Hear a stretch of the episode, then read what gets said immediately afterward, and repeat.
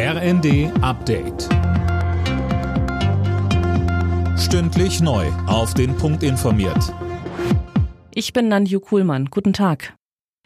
In der Ukraine laufen die Bemühungen, Zivilisten aus dem Stahlwerk in Mariupol in Sicherheit zu bringen, auf Hochtouren. Am Abend endet die von russischer Seite zugesicherte Feuerpause. Gisa Weber.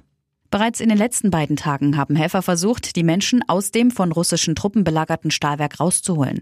Zahlreiche Menschen sollen sich aber noch darin befinden, darunter Frauen, Kinder und Ältere. Die Evakuierung verlaufe sehr langsam, so die ukrainische Ministerpräsidentin Vereshchuk im Messenger-Dienst Telegram. Die russische Armee würde immer wieder gegen die Feuerpause verstoßen. Der Kreml bestreitet die Vorwürfe. Zum Jahrestag der Befreiung vom Nationalsozialismus morgen werden in einigen deutschen Städten prorussische Demos erwartet.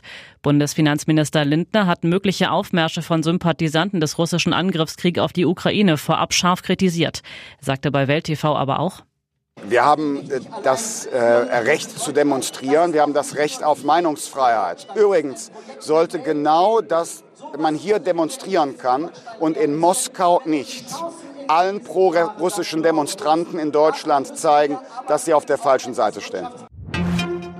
Nach seiner Wiederwahl ist Frankreichs Präsident Macron heute feierlich ins Amt eingeführt worden. Die Zeremonie fand im Festsaal des Élysée-Palastes vor rund 450 Gästen statt. Macrons erste Auslandsreise danach geht am Montag nach Berlin.